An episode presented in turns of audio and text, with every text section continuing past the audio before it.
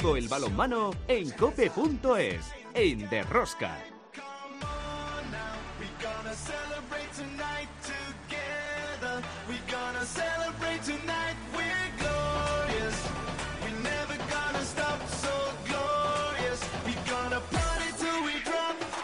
Hola, hola, ya estamos aquí otra semana más con todos vosotros. ¿Qué tal estáis todos? Amantes del balonmano, seguidores de Rosca. Se disputó la vigésimo séptima jornada de la Liga Sobal con resultados sorprendentes y menuda marcha llevan los equipos que intentan eludir el descenso y la promoción.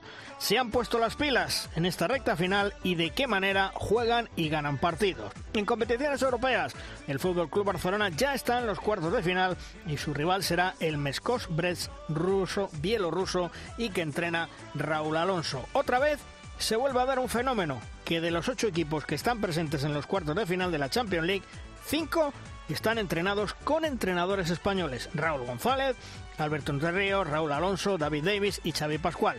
La Soval, tras una asamblea extraordinaria, ha nombrado nuevo presidente de la entidad a Servando Revuelta Hijo, un nombre que suena mucho, ¿verdad? Porque tal y como os vengo contando, hace meses se lo ha nombrado porque no había ni un solo candidato más y alguno tenía que ser. Os contaré todos los detalles dentro de unos minutos. La división de honor femenina, otra jornada más en la lucha por el título, en donde el Vera Vera ha dado un golpe casi definitivo en la mesa tras ganar al Rocasa Gran Canaria. Como cada semana tenemos muchas cosas que contaros. Os recomiendo no os perdáis ni un solo minuto del programa. El balomano a tope con la cope. ¡Empezamos!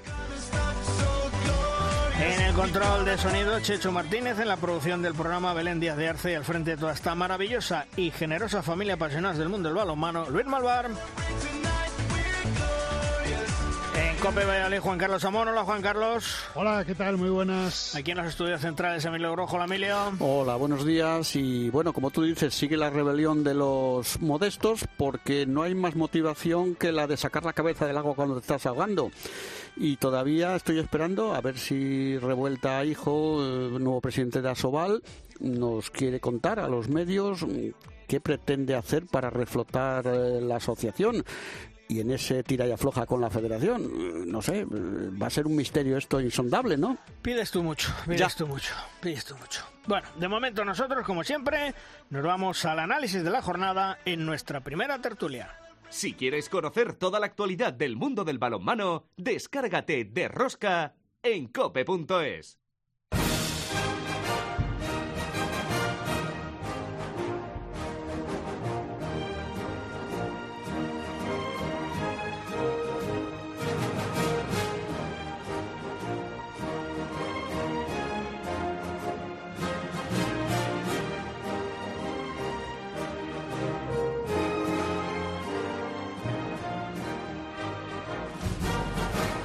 nuestra primera tertulia que denominamos Tertulia de los Magníficos. Hoy contamos con Falo Méndez. Hola Falo, ¿qué tal? Muy buenas. Muy buenas, Luis, muy buenas. Bueno, eh, yo decía que los pequeños, o en teoría los que están luchando por eludir ese descenso, cómo están peleando, cómo están luchando y menudo resultados sorpresas estamos teniendo, ¿eh, Falo? Sí, bueno, la verdad es que desde el, equipo número 12, en este caso el Guadalajara, el cual Guadalajara está abajo, mm. bueno, Alberto lo tiene un poco más complicado, pues hay una lucha ahí feroz y está muy interesante la liga para, para ver y seguir. De todos modos, eh, no sé si, si a ti te sorprendió la derrota del, del Guadalajara precisamente ante el colista, ante el Cisne. Y además, eh, oye, una victoria 29-25 clara. Sí, la verdad es que, que, bueno, es una derrota que puede ser previsible también, ¿por qué no? Pero porque Cisne está luchando también ahí por salir de ese pozo, sobre todo porque ha tenido muchos problemas con el COVID también, que les ha roto un poco su trayectoria. Pero Guadalajara también hay que decir que no está haciendo una liga demasiado regular, ¿no? Pero bueno, eh, la derrota, pues bueno, en, principio, pues sí es un poco sorpresa, ¿no? Hoy en nuestra altura tenemos el privilegio de tener dos grandes entrenadores, a Falo Méndez y por supuesto Alberto Suárez. Hola Alberto, ¿qué tal? Muy buenas. Hola, buenos días. Bueno, Alberto, que la lucha por abajo es tremenda de, de, los equipos a intentar eludir el descenso. Qué, qué bonito se está poniendo por abajo, ¿no? Bueno, bueno, cuando lo sufres en tu piel, de bonito, bonito. Le has mentado la bicha. Hombre, vamos a ver, el, partido de ayer mm, estuvo casi, casi, casi. Estuvisteis ahí peleando ¿eh? con el balomano Nava, dos puntos claves. Sí, bueno, nosotros el pelear, yo creo que estamos todos los partidos ahí en ese aspecto. Los chicos están, están tremendo. Pero bueno, en principio nosotros y Cisne estamos muy descolgados. Eso mm. es la, la realidad. Somos los dos que hemos subido este año y yo creo que cualquier equipo que hubiera subido este año en plena pandemia y con todas estas circunstancias y no pudiendo no solo no eh, buscar recursos económicos sino teniendo todavía que bajarlos tendría todas las papeletas de, de estar en la pelea o de bajar por, y más bajando cuatro era un, reto imposible, ¿no? Sí es verdad que hay otros dos puestos ahí que están entre cuatro o cinco equipos súper apretados, que va a estar muy bonito hasta hasta el final. El Cisne y nosotros pues intentaremos hacerlo lo mejor posible, pero la diferencia ya es muy complicada de, subsanar. Hombre, Alberto, lo importante es que eh, la directiva del Villaranda sabe, comprende lo que tú estás diciendo, cree en tu proyecto y por eso te ha renovado bueno, creen en su proyecto, sobre todo, que es lo más, lo más importante. Los entrenadores somos una parte nada más de, de ello. Sí, hemos renovado ya hace, ya hace tiempo, ya en, Navidades. Sí, porque bueno, porque por suerte éramos todos muy conscientes de, vamos muy de la mano y éramos muy conscientes de las dificultades de esta temporada, tal como se nos plantearon, ¿no? Eh, fue estar en, en el mejor momento, eh, pero, en un, pero en una situación muy complicada para, para poder subir. Estamos en Asobal, no hemos tenido ni recursos para ni para hacernos socios, estamos ahí sobreviviendo e intentando priorizar sobre todo el futuro del club. Aparte que, que Aranda sin público en el pabellón, ayer pudimos meter 500 personas. Tú sabes qué guapo por aquello. Joder, recuperar el, el ruido, el, el fue un momento súper emocionante, ¿no? Volver a ver los pabellones con, con gente, con ambiente parece que, que fue ayer cuando dejamos de vivirlo. Entonces necesitamos recuperar la gente, recuperar todo, mantener la estructura de club, que no... A ver cómo vamos a acabar el balonmano luego de esta, ¿eh? que, que esto lo vamos a pagar, ¿eh? más, o, más o menos, esto va a ser durillo. Además, sí. Sí. Además, Alberto, soy Emilio Rojo. Eh, este año iba a ser complicadísimo porque al, haber cuatro descensos, y no nos olvidemos, hasta una promoción, aunque a lo mejor la diferencia entre los que promocionan de abajo y el de arriba, pues hay pero vamos, ya se sabía que este año canutas y como tú has apuntado, siendo equipo ascendido, pues más complicaciones todavía. Pero oye, pero pelear, pelear estáis peleando como jabatos. Otra cosa es que eh, no se pueda sacar, ¿eh, Alberto? Eso hay que hacerlo siempre, ¿no? Va en tu profesionalidad y en tu espíritu y el y sobre todo aprovechar cada partido para que valga, para aunque sea para la mejora individual de los de los chicos, que, que disfruten. En mi caso de mi plantilla, pues pues casi todos nunca habían jugado en Asobal, ninguno, vamos.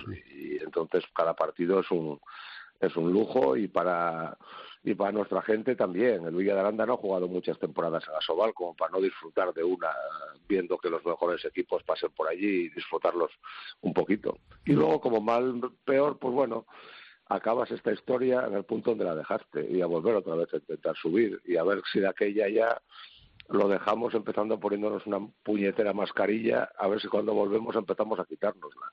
A ver si, si eso es un punto de inflexión. Hay que positivizar siempre, si no, esta vida es muy aburrida. ¿eh? Falo, eh, ¿se consolida el Vidasoa en la segunda plaza y sorprende eh, la derrota por ocho goles en Cuenca del Huesca, que lleva una buena racha?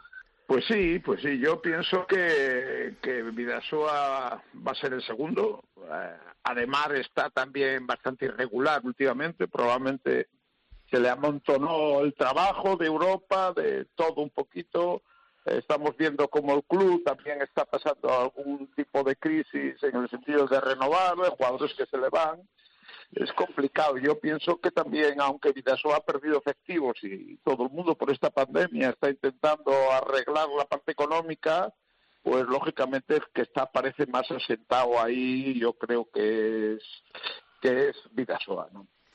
Oye, eh, Alberto, y de la pandemia de, lesiones que tú la has sufrido, creo que tú has tenido tres eh, cruzados. eh, ¿nos va a pasar factura en el futuro? Yo creo que sí. ¿eh? Eso decía, Yo creo que sí o sí. Sí, en teoría, según los expertos, cuando hablas con, los, con tus fisios, con tus médicos, Ahora, precisamente, los meses de, abril y mayo son los meses críticos para las lesiones de, cruzados, que ya hay mucha sobrecarga de partidos, y más en nuestro balonmano, que hay partidos, sobre todo los equipos que juegan en Europa cada, y jugadores que están en equipos nacionales, es una auténtica barbaridad. Vamos a ver qué pasa luego de abril y mayo, porque ahora viene el momento crítico, hemos hecho casi todo el mundo unas pretemporadas horribles, hay parones, vuelves, juegas mil partidos seguidos, luego paras, luego no hay, no hay sentido. Y entonces es muy, muy preocupante. Incluso comentaba el otro día que, joder, es que antes tú veías una lesión de, un, de una rodilla, de un cruzado, y joder, veías un traumatismo como muy, se notaba mucho, ¿no? Este tío rompió la rodilla. Pero es que ahora hasta tienes que ver las imágenes tres veces o cuatro a ver si detectas algo porque son hasta gestos y movimientos como muy normales. La de Dani Dusebae, por ejemplo. Hmm. Esto, a ver, joder, no sé, a ver en qué, a, qué rodilla echa la mano, a ver cuál fue la rodilla que rompió, porque no se ve nada muy, muy, muy diferente, ¿no? Entonces está, y sobre todo muchos jugadores jóvenes están, están cayendo también. El otro día vi el último fin de semana cuatro partidos de Champions de sábado, me parece que fue, y en tres hubo tres rodillas. Entonces esto, esto va a ser un tema muy grave y que aparte del tema de la pandemia que ha afectado, creo que llega un momento de reflexionar sobre los calendarios súper exigentes y tan brutales que sufren nuestros jugadores, que es me parece una salvajada. Además, Alberto, soy Emilio de nuevo, el, lo que tú dices, eh, con las horribles temporadas de preparación que se han, pretemporadas que se han hecho y tal, mm, yo lo he comentado con, con, un traumatólogo, dice que este tipo de, lesiones no son de romperse por romperse, sino de puro estrés, es decir, que el músculo está estresado y, y, no es que, que se te haya partido porque has hecho un mal movimiento, es que el músculo está tan cansado que, que como que se deshilacha, me dijo textualmente el traumatólogo. ¿eh? O sea, es una cosa distinta. ves, los vídeos de cuando uno se lesiona y, no, joder, no, casi ni se claro, nota. Claro, claro, Pero está roto. hay un pero está roto. Que digas, sí, está, está roto y, vamos y cada vez cada vez más. en nuestro caso, por ejemplo, los, las tres roturas fueron al principio de temporada, las tres, en el primer mes y medio. Pues ¿por qué? Pues que nos pasamos toda la pretemporada confinados en casa. Claro. No pudimos hacer nada, lo que hicimos en casa, pero en casa, por muy serio que lo hagas y con los videoconferencias de el preparador físico y todo lo que quieras, no es lo mismo, no es lo mismo y la gente la gente casca. Entonces, pues bueno, eso hay un problema muy gordo tanto en chicos, chicos como en chicas. Está siendo espectacular. Yo llevo, fíjate que en mi equipo, perdona, llevamos tres tres cruzados y dos erguinces de tobillo. Sí, Pero fíjate, fíjate Luis, fíjate Luis lo, grave de lo que está apuntando Alberto Suárez, de que eh, como el estrés está llegando a unos límites insoportables para las musculaturas. Está hablando de que en abril, mayo es cuando van a cascar, por desgracia, y, no es un no es un augurero, es que es que va a pasar. Pues toquemos madera que sea lo menos posible. Oye, lo que sí hay que estar eh, contento, Falo, y, vosotros sois representantes de la gran escuela española, y lo comentaba al principio, de los ocho equipos en Final Four de en esos cuartos de final de la Champions League Cinco entrenadores, Raúl González Paris Saint Germain, Alberto Entre Ríos Nantes, el Mescos Bretz con Raúl Alonso, Bezperen con David Devil, Fútbol Club Barcelona Xavi Pascual. Bueno, eh, lo, ha dicho, lo ha dicho que la escuela española triunfa por donde va, ¿eh? Vamos, vamos a ver. Quiero decir que ya creo tenemos una mayoría de edad. Hace pues unos 30 años eh, nos mirábamos eh, con la cantidad de extranjeros que vinieron a este país, lo mejor vino a este país. De ahí yo creo que aprendimos mucho también. Y hay que decir que nos fijamos mucho, fuimos muy autodidactas y luego pues dirigidos en este aspecto por un Chomi Bárcenas que era el referente que teníamos, un Antonio José Antonio Roncero que era otro referente y Juan de Dios evidentemente también. Quiero decirte que ahí se ha creado una escuela los entrenadores españoles tenemos ya una mayoría de edad en esto y la gente se ha dado cuenta, da cuenta que el trabajo eh, técnico táctico que se hace en España y que hacen los entrenadores es lo mejor del mundo y ahí están esos resultados. no, no es una casualidad, es que ya llevamos años eh, con, dirigiendo eh, prácticamente el frente de, Europa, que es el balonmano mundial en, definitiva. Y entonces la gente apuesta por el entrenador español porque está muy bien formado, porque está siempre a la última y sobre todo porque somos muy jugones. Mm. Y por ahí, por el centro de Europa, lo que se busca es el jugador lanzapiedras. Y aquí intentamos, ya que no tenemos tanto lanzapiedras, pues intentamos crear jugadores que jueguen a balonmano. Yo creo que ese es el gran éxito del balonmano español y eso eso no nos lo puede quitar nadie. Fíjate, Falo, soy, soy Emilio. Eh, me viene al pelo este comentario que has hecho tú porque he estado ojeando eh, los tres libros de, Juan de Dios que ha compilado con una labor increíble eh, Antón Oliver, toda la gente del INET de Granada. yo tuve el honor de, editarle un montón de trabajos al profesor Juan de Dios con la revista nuestra de la Asociación de Entrenadores. Con todo ese arsenal de trabajos, luego su parte de comunicadores, tanto Bárcenas como Juan en, el INEF de, Madrid y los cursos nacionales. Falo, ¿cómo no van a salir buenos entrenadores, chicos? Si es que escribían, como digo yo, más que el tostado. Si es, y, y luego tenemos un problema de que tú y yo también somos bajitos, o nos inventamos la historia o no tenemos nada que jugar a esto del balonmano. Falo. Está claro, está claro. Nos hemos sabido adaptar a nuestras circunstancias evidentemente, esto se lo he oído muchas veces Alberto, ¿no?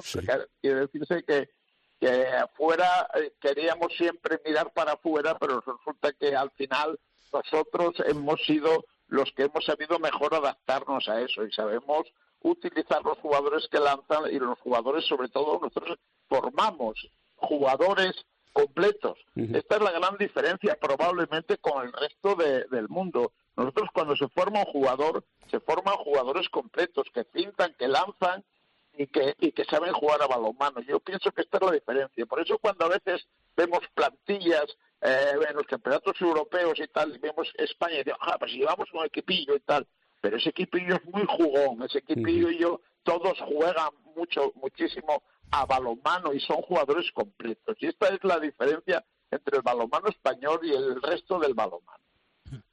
Eh, lo que sí, Alberto, yo me imagino que para Falo es eh, importante, pero para ti mucho más, porque Falo entrenó en su momento a Alberto Entre Ríos, que, el otro día en la última conversación lo estuvimos comentando. Y tú entrenaste a Alberto y a Raúl, a los dos. Es decir, mm, muy importante lo que ellos han visto, lo que ellos han recibido, y para vosotros un orgullo, ¿no? Hombre, claro. Fíjate ahora que estabas hablando, que de esos cinco entrenadores que, que van a jugar la, la, la, parte final de la Champions, eh, cuando yo era tenía el privilegio de ser segundo de Falo hace ya muchísimos años.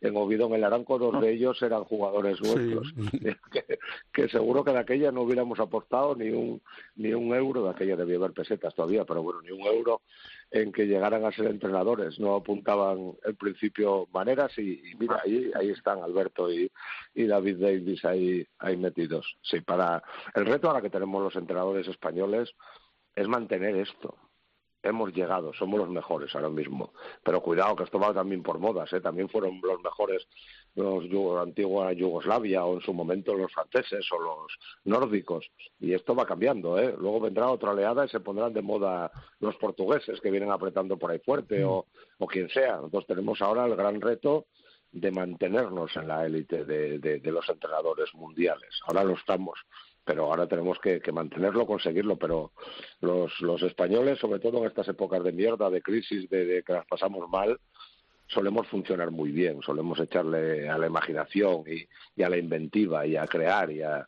y a probar nuevas cosas. Y tengo fe en que podamos mantener este estatus, que es el objetivo el mayor tiempo posible. Sí, pero, pero eh, perdona, Luis, eh, eh, pero para eso hay que saber vender este deporte. iba a hacer una consideración y es que eh, hablabais de Juan de Dios. Eh, Juan de Dios no ha tenido, yo creo, que al final el peso histórico dentro del mundo del balonmano sí, pero fuera de las fronteras del balonmano no. Y es que, y me voy a explicar rápidamente, hay ahora mil plataformas donde hay lo que se conoce como biopics. Eh, no sé si sabéis de lo que estoy hablando, que son documentales biográficos de grandes figuras del, del deporte. He visto uno maravilloso de Antonio Díaz Miguel en el mundo del baloncesto. he visto un espectacular de Chichi Creus cuando fue campeón de, Liga y de Copa con el TDK Manresa.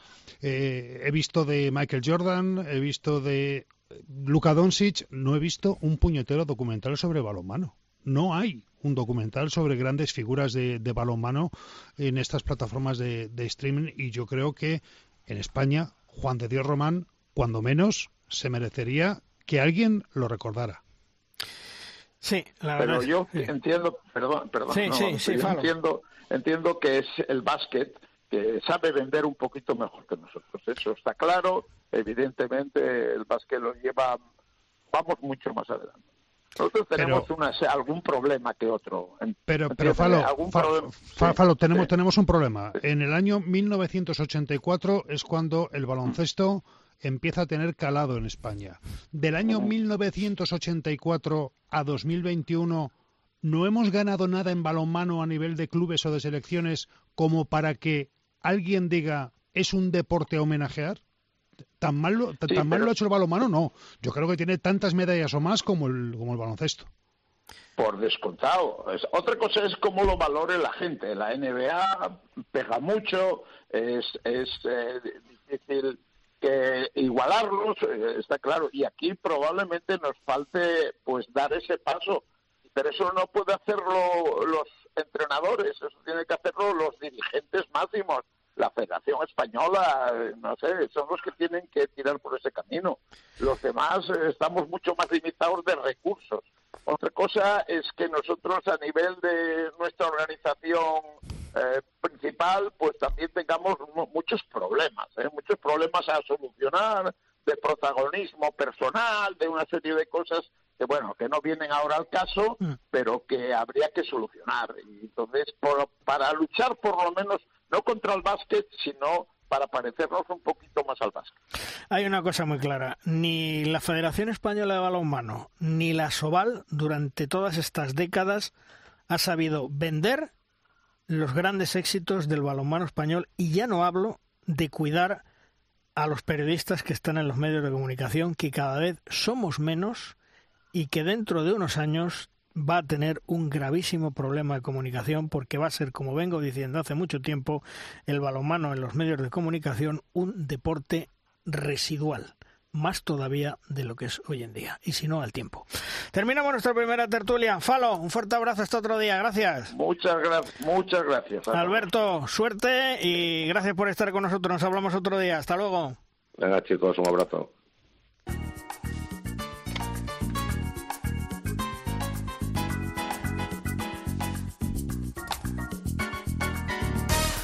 En la división de honor femenina se disputó una nueva jornada tanto por el título como por la permanencia. Por el título estos fueron los resultados.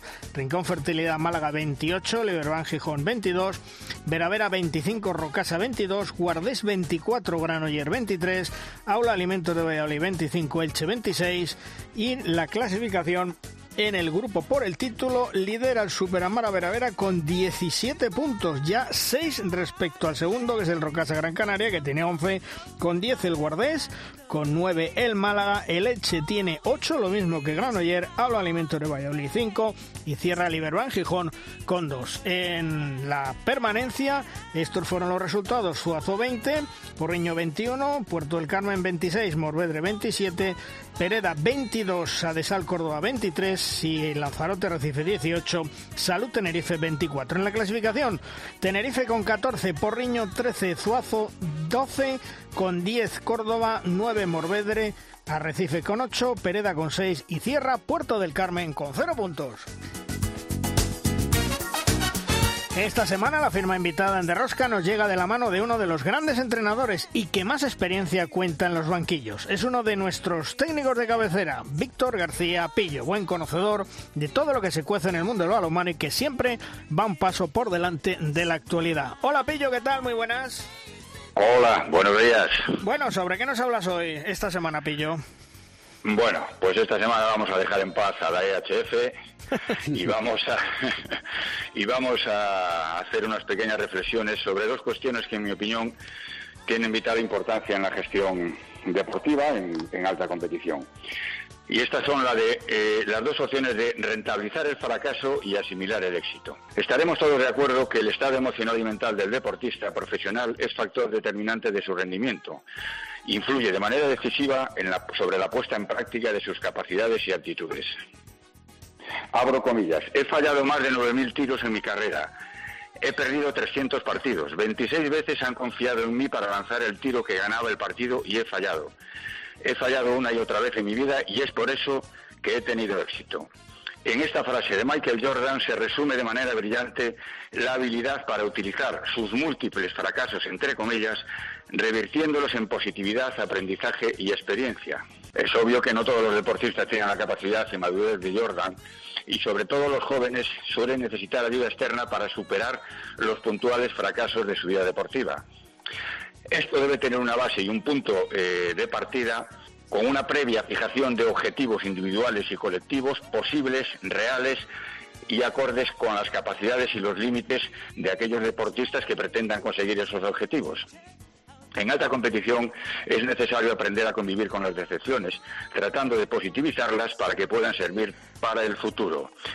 Por lo que se hace necesaria la intervención del conductor de grupo que trate de evitar esa situación de, frustración y desconfianza que provoca en el jugador un error puntual o una derrota en, un partido eh, concreto impidiéndole al jugador y por, tanto al equipo rendir en plenitud para el próximo examen que se jugará la próxima semana.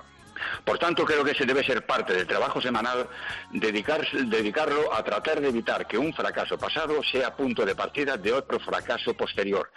Y que, por dolorosa que pueda parecer una derrota, siempre hay que encontrar una interpretación que permita sacar algo positivo.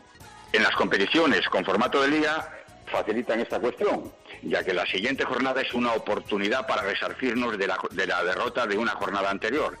Más problemas se plantean en las competiciones por concentración en los que todo se juega una sola carta sin margen de rehabilitación a corto plazo.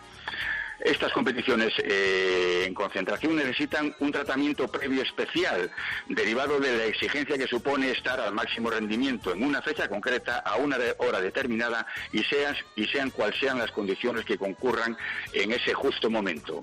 La otra cara de la moneda se encuentra en la capacidad o incapacidad jugador para asimilar su éxito. Y también considero que es misión ineludible del entrenador estar atenta a la posible aparición de cualquier desviación negativa en la actitud, del jugador derivada de una mala asimilación del éxito o de una mala interpretación. En el balonmano es un deporte que por concepto, eh, por su condición de minoritario y por su bajo perfil salarial y mediático, no está en proclive a este tipo de situaciones, pero a veces también se produce. Quiero comentar, eh, la reciente celebración del Máster de Augusta contó una vez más con la ausencia de Tiger Woods, esta vez por motivos eh, derivados de su reciente accidente de tráfico. El mejor golfista de todos los tiempos es un claro ejemplo de la nefasta asimilación del éxito. Fue víctima de fama y prestigio temprano, con 21 años ganó su primer Máster de Augusto, y con la inmadurez propia de su edad se tomó la vida como un juego excitante, un juego de riesgo, para el que a esa edad ni se quiere ni se puede luchar solo. Esta frase es una frase que está entrecomillada porque la dijo el propio Tiger Woods, ¿no? y la situación se le agravó por la inexistencia de personas a su lado con autoridad moral suficiente para corregir y encauzar su errónea asimilación de los éxitos. En definitiva, que no tenía a su, lado alguien que le hubiera cantado las verdades del barquero. Y esto también lo reconoció públicamente el, el propio Woods en una entrevista al afirmar lo mucho que había echado de menos en esos momentos de descontrol la figura de su fallecido padre. Y probablemente su presencia hubiera evitado el bucle de autodestrucción y exceso que arruinó su vida con tan solo 25 años. Por eso creo que, extrapolando esta situación a nuestro deporte, la intervención del entrenador en este tipo de situaciones, a pesar de que pueda generar conflictos debe ser inmediata. Sin crispación, pero con firmeza, debe ayudar a reconducir estas conductas erróneas. En definitiva, de la correcta gestión de ambas situaciones, la positivación del fracaso y la asimilación del éxito, dependerá en gran medida el desarrollo personal y deportivo del jugador y, en última instancia, de los resultados del equipo. Qué importante, Pillo, de verdad, es el que alguien esté al lado de un gran jugador para que tenga los pies en el suelo. Importantísimo, ¿eh? Importantísimo. Hombre, en balonmano quizá Sí, cuanto más joven, evidentemente mejor. Sí, cuanto más joven, mejor, sí, evidentemente. Sí. Eh, balomano, afortunadamente, como decía, por su concepto, porque es un deporte duro, es un deporte donde la solidaridad, la entrega, el sacrificio está muy a flor de piel y no tiene el rebumbio mediático y, crematístico de otros deportes, es más difícil. Pero yo sí he visto ya alguna situación de este tipo. ¿eh? No muchas, pero sí he visto. Pues ojalá, ojalá que los grandes deportistas tengan a su lado gente que, como estaba comentando Pillo, les tengan los pies en el suelo y les hagan ver la realidad, aunque sean los mejores del mundo. Pillo, como siempre, acertando en tu comentario. Gracias por estar con nosotros. Un abrazo, amigo. Hasta luego. Un abrazo a todos. Hasta luego.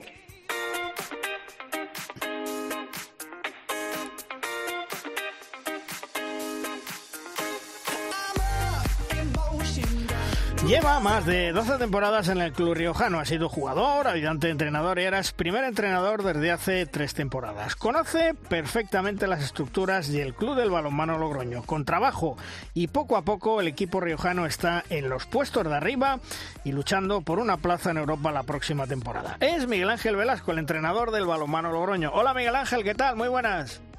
Hola, muy buenas. Bueno, mm, ¿quién te iba a decir tantos años en el Logroño cuando llegaste? Eh? Lo que son, lo que son las cosas. Pues sí, la verdad que sí, ¿no? Eh, cuando vine como jugador firmé por una temporada y, al final, mira, ya llevo ya llevo 13 y, y con niños logroñeses y riojanos y todo. Oye, ¿cómo, ¿cómo, estar viviendo la locura de esta temporada? Supongo que, que como todos, con incertidumbre, con mucha frustración en, muchos momentos y sobre todo sufriendo por tus jugadores eh, y por el equipo.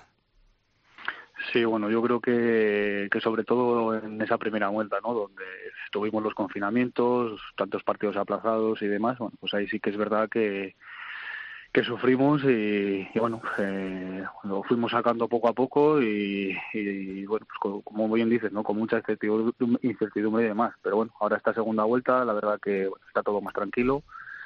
Eh, parece que, bueno pues el tema de confinamientos y demás pues se ha relajado y bueno veremos a ver hasta dónde hasta dónde llegamos no a ver si tenemos suerte todos y, no nos volvemos a confinar ningún equipo pero bueno eh, sí que es verdad que, con todo este rollo pues bueno pues eh, estamos viendo muchas lesiones y, la verdad que nosotros desde aquí desde Logroño estamos intentando cuidarlo al máximo no estamos entrenando lo justo para para que no nos ocurran estas, estas cosas. ¿no? Hmm. Eh, si esta temporada lográis plaza en competición europea, mm, ¿vais a renunciar otra vez o, o lo vais a plantear de otra manera? Bueno, yo creo que es una pregunta para la directiva del, del, club, ¿no? Pero pero yo creo que, bueno, lógicamente este año me, para mí ha sido un acierto total el, no jugar, porque hemos, hemos visto, por ejemplo, lo que le pasó a Benidorm, lo que le pasó a Demar, eh, todo lo que está pasando en, la Champions y demás, yo creo que ha sido un acierto el no jugar. Pero yo creo que si nos clasificamos para la siguiente temporada, eh, yo creo que el club va, a intentar por todos los medios que, se juegue. ¿no? Eh, yo creo que sería lo más justo para, para todos. ¿no? Luego hay que ver si realmente eh, es factible o no es factible, pero yo creo que el club trabajaría para, para intentar jugar sí o sí. Porque fue una decisión muy dura y lo importante, ¿lo comprendieron los jugadores y sobre todo la afición? El tema de afición, nadie nos ha dicho lo contrario. Creo que, que ellos lo, lo comprendieron perfectamente y los jugadores, pues lógicamente al principio, bueno, pues eh, siempre es, es, fastidiado, ¿no? El, renunciar a una competición como, como la EHF, pero según ha ido avanzando la temporada, eh, lo dicen todos, ¿no? Que, ha sido un acierto total en, en no jugarla. O sea, que en ese aspecto eh, yo creo que todos, tanto directiva como jugadores como, como técnicos, pues, bueno, pues lo hemos comprendido perfectamente y, y luego se ha visto que, que ha sido un acierto. Hola Miguel Ángel, buenos días, soy Emilio Gorgojo. Bueno, eh, vamos a ver, eh, el club mirará las pesetas, los euros evidentemente, pero tú como entrenador dirás, hombre, si me clasifico, mejor me, sacas a Europa, aunque sea en parihuelas, yo qué sé. Pero bueno, eso es un comentario que, como dices tú, dependerá de, los, de tus directivos. Oye, eh, la temporada está siendo pues una heroicidad. Oye, quedan todavía 11 jornadas, más partidos aplazados. Eh, son, vamos por la 27, ¿no? Hasta 38, pues 11 más los aplazados. Sí, sí, quedan más o menos. Más o menos, por ahí. Entonces. No, me queda menos, hasta la 34. 34. exacto, 30, 34. Exacto, exacto. Bueno, un montón todavía. Eh, ¿Tú estás viendo ya la luz al final del túnel o, o con este problema que nos comentaba Alberto Suárez antes de, de que el, el estrés de de, los jugadores por la mala preparación y todo esto, todavía había que esperar, por desgracia, lesiones. ¿Tú ahí en Logroño cómo lo estás viendo, Miguel Ángel? Bueno, nosotros estamos muy tranquilos, ¿no? Pues, dadas las circunstancias y, dado cómo ha ido todo, pues estamos eh, eh, contentos y sorprendidos de seguir arriba, ¿no? Eh, llevábamos toda la segunda vuelta con, jugando con un pivote solo, solo tenemos un pivote en el equipo, eh, solo con dos, con dos defensores centrales, sin zurdos y laterales derechos por tema de las lesiones y la verdad que, bueno, pues vamos aguantando, vamos sacando los partidos. Sí que es cierto que, bueno, en estos siete partidos que nos quedan, pues nos quedaban nos queda jugar contra Cuenca, contra Garanoyes, contra Demar, contra Huesca, contra rivales directos que van a marcar un poco dónde vamos a, acabar, ¿no? Pero ya te digo, si, si, si quedamos arriba y entramos en Europa muy contentos y si no, pues yo creo que, que es para enmarcar después de todo lo que hemos pasado el, el quedar, eh, me da igual que sea tercero que sea sexto. Sí, bueno, yo, eh, vale, ese, ese tema de, la liga pues será lo que, lo que tenga que ser. Antes también hemos comentado esos cinco entrenadores españoles que van a jugar los cuartos de final de la Champions. Eh, tú eres de la escuela de Valladolid, de la escuela española en definitiva. ¿Qué reflexión te merece que, que otro año más tus colegas por ahí por media Europa, bueno, pues estén llegando hasta donde hay que llegar? Eh, ¿Qué pasa? ¿Que somos tan buenos o qué pasa con esto? ¿Tenemos suerte? ¿Cómo funciona? Bueno, yo creo que es un cúmulo de muchas, de muchas cosas y de muchas circunstancias. Eh, al final, eh, yo creo que se han hecho las cosas muy bien.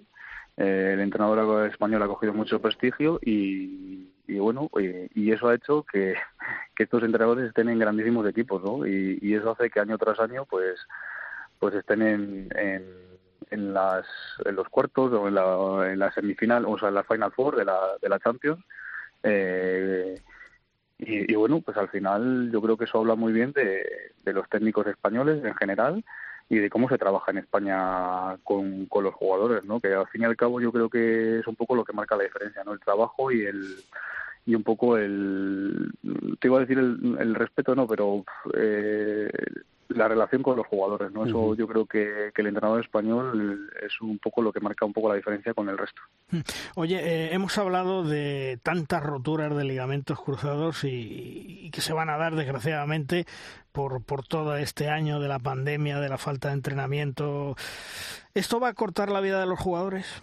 Vamos a ver, ¿no? Vamos a ver cómo, cómo acaba la temporada, porque eh, no nos olvidemos que, que, luego en verano hay una Olimpiada, ¿no? Entonces, todos esos jugadores que, que jueguen esa Olimpiada pues van a acabar con un montón de partidos de las piernas y, veremos a ver el, en el futuro cómo, cómo, sobre todo la siguiente temporada, cómo, cómo se afronta, ¿no? Porque estamos viendo muchas lesiones esta temporada, pero veremos la siguiente, ¿no? Después de, de tanta de tanta caña, ¿no?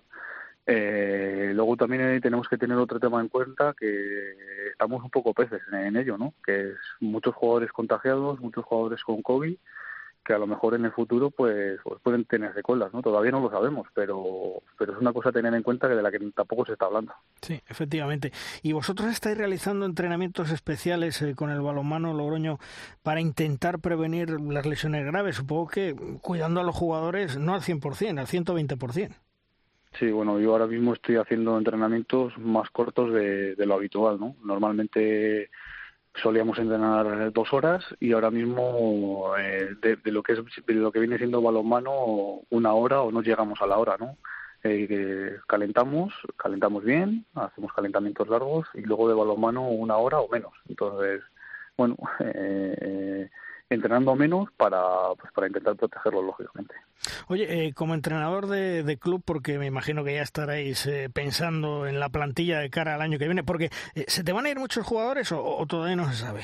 No sé si te decirte, desgraciadamente estamos acostumbrados, pero sí que es cierto que, bueno, mm, eh, siempre se cambiamos más de cinco jugadores mínimo todas las temporadas y yo creo que esta no va a ser menos, ¿no? Entonces, eh, llevamos trabajando pues desde Navidades o un poco antes en, la confección de la, de la plantilla, sabiendo que, bueno que hay que, que hay que ajustar mucho porque este, este año pues los, los clubes, los equipos vamos a acabar un poco desmontados en, el tema económico, ¿no? Eh, esto nos ha afectado mucho económicamente y va a haber que ajustar en las temporadas que viene el, presupuesto. ¿no?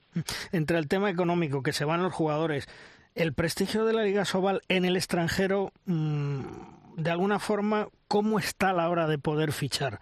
Eh, ¿Influye a que los jugadores digan, no, mejor me voy a la alemana, a la francesa, a la húngara? ¿Cómo estamos en ese nivel, Miguel Ángel? Sí, yo creo que cada vez nos afecta más. ¿eh? Eh, yo creo que al jugador extranjero cada vez le cuesta más volver eh, o sea, venir a la liga, perdón. Y, yo creo que, que, poco a poco esta temporada que viene y la siguiente lo vamos a ir viendo, ¿no? Que el jugador prefiere otras ligas. Y, bueno, eso lógicamente pues disminuirá el nivel aún más de, la Liga Sobal. Porque eso es lo que te iba a preguntar. ¿Cómo ves la Liga Sobal de cara al futuro? Vamos a, retroceder desgraciadamente aún más con la pandemia, ¿verdad? Bueno, eh, al final eh, vemos que todos los años se nos marchan jugadores importantes, ¿no? como digo yo, todo el que levanta un poco la cabeza eh, se lo lleva. Eh, no podemos luchar económicamente con, otros países en ese aspecto. Y, bueno, pues eh, también te digo que eso da oportunidades tanto a técnicos como a jugadores españoles, ¿no? si no hubiera llegado toda esta crisis, seguramente yo no estaría entrenando aquí, seguro, y, muchos de los jugadores jóvenes que están jugando, que están teniendo minutos, pues no, no estarían jugando en Asobal. Entonces, bueno, pues que la liga baja de nivel, pues vamos a mirar lo positivo, ¿no? Eh, eh, van a tener más oportunidades de jugadores jóvenes de aquí y habrá que trabajar con ellos. Sí, Miguel Ángel, soy Emilio, pero es triste, ¿no? De decir que, eh, que tengas que estar de maestro perpetuo estando en un equipo de élite porque, bueno, pues de, la, de la debilidad tienes que hacer fuerza porque, chicos, si no hay de fuera, tendrás que inventártelos tú dentro del club, ¿no? Sí, bueno, lo que pasa que... Es lo que hay. Que, es lo que hay, es que cada vez es más complicado. Lo que está claro es que cada vez es más complicado, ¿no? Pero bueno, vamos a ver si poco a poco, pues parecía que esto iba remontando. El coronavirus yo creo que ha sido un golpe muy fuerte para todos, pero para la Liga Española yo creo que aún más y bueno, pues vamos a ver si poco a poco nos, nos conseguimos ir recuperando todos y, volver un poco más a la, a la, normalidad, ¿no? Pero sí que es cierto que ahora mismo las, las ligas europeas, casi todas las ligas europeas, pues son más potentes que la nuestra porque económicamente los clubes eh, pues van mucho más solventes. Y las nuevas generaciones que vienen detrás, Miguel Ángel, mm, ¿cómo la ves? aunque evidentemente les falta experiencia, les falta jugar, mm, ¿pueden ser buenas generaciones o no van a ser como las actuales que tenemos? Bueno, yo creo que siempre estamos con este debate, ¿no? Eh, yo me acuerdo cuando era más jovencito, bueno, la generación de Chema Rodríguez, de Romero, de no sé qué, luego que si la que venía por detrás que era muchísimo peor, que era la de, de Julián Aguinaldo, de Albert Rocas y demás. Luego la mía, que era Ruesga y compañía. Bueno, yo creo que al final siempre acaban saliendo jugadores.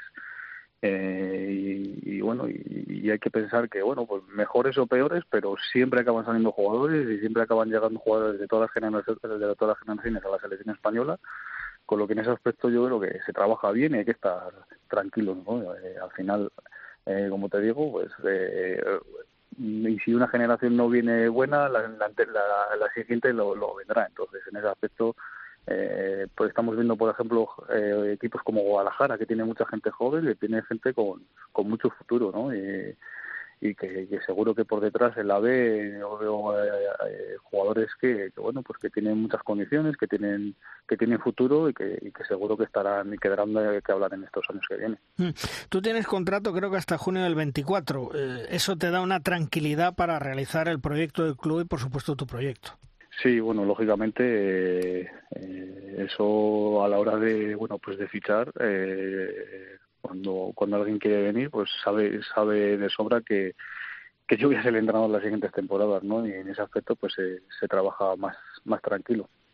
Pero bueno, eh, luego, bueno, hay que, hay que ver un poco todo, ¿no? Eh, parecía que, bueno, que nosotros estábamos, después de perder los patrocinadores, el patrocinador principal y demás, estábamos remontando, teníamos ahí opciones, pero con esto del COVID, pues se nos vuelve a venir un poco abajo todo, ¿no?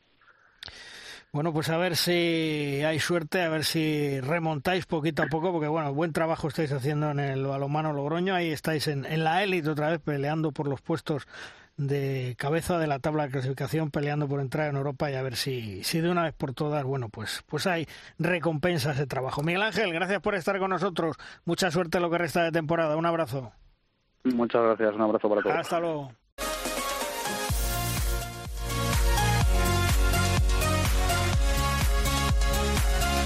Uno de nuestros jugadores de futuro, que ya es presente en su club y en la selección española masculina, es Dani Dusovaev. Sufrió hace unas semanas una grave lesión en un partido con su club, el Kilche polaco. Operado con éxito, ahora le queda un periodo de recuperación largo, pero seguro que ya le tenemos para el próximo europeo 2022. En España estará, supongo que haciendo la recuperación, si no se ha trasladado, ahora nos lo comentará en la Polonia, bajo la atenta mirada de grandes profesionales. Hola Dani, ¿qué tal? Muy buenas.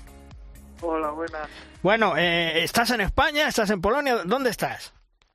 No, he vuelto a Polonia ya. Estoy ahora ya empezando a trabajar con, con todo el cuerpo médico del club y, y nada, ya, ya puesto con la rehabilitación.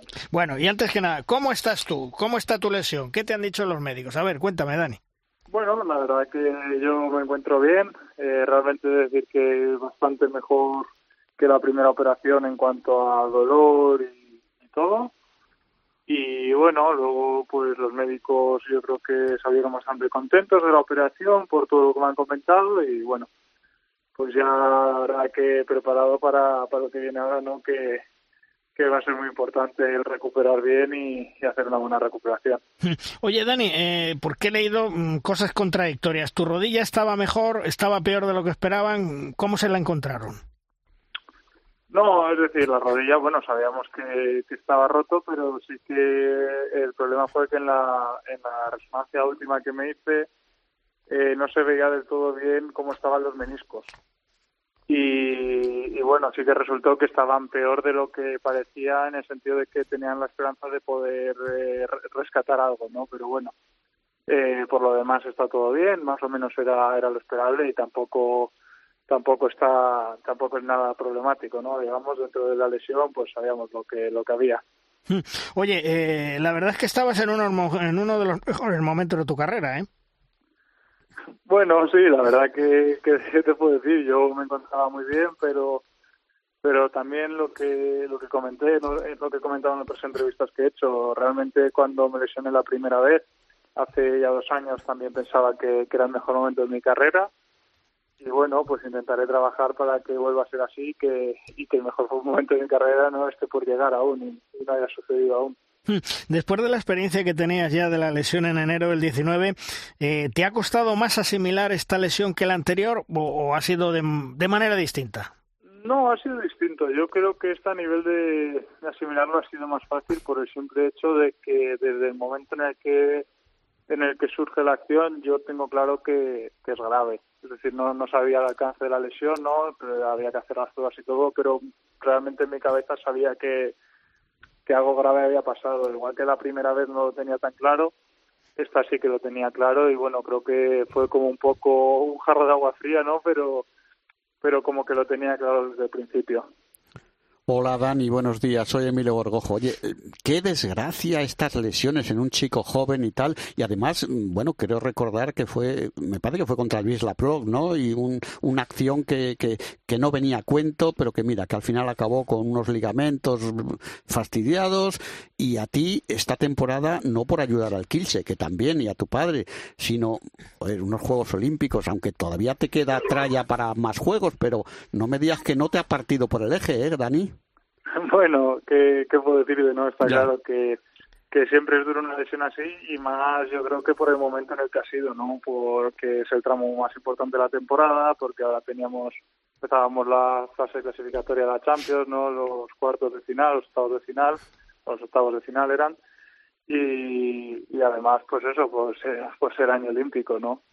Pero bueno, es lo que tiene el deporte, ¿no? Eh, esto es así y intentaré luchar por, por tener estas oportunidades de nuevo, ¿no? No, no queda otro camino.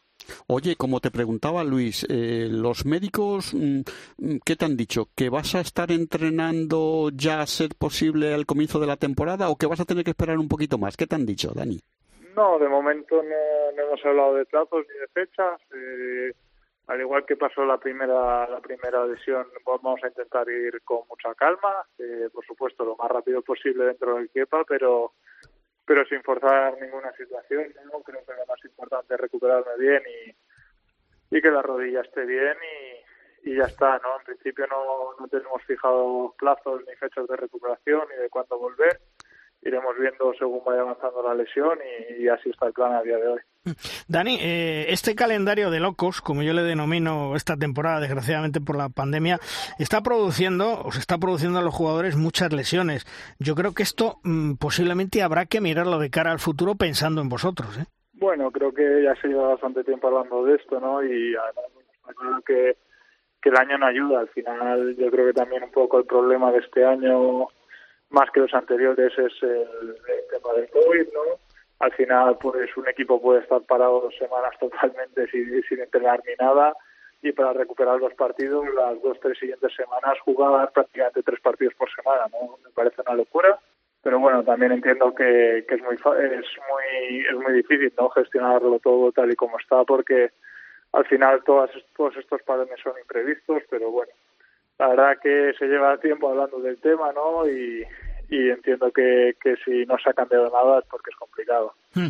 Eh, te has lesionado tú, se ha lesionado Ariño, la selección se queda sin dos hombres fijos de cara a los Juegos Olímpicos. Eh, ¿Te ha llamado Jordi Rivera? ¿Has hablado con él? ¿Te ha dado ánimos?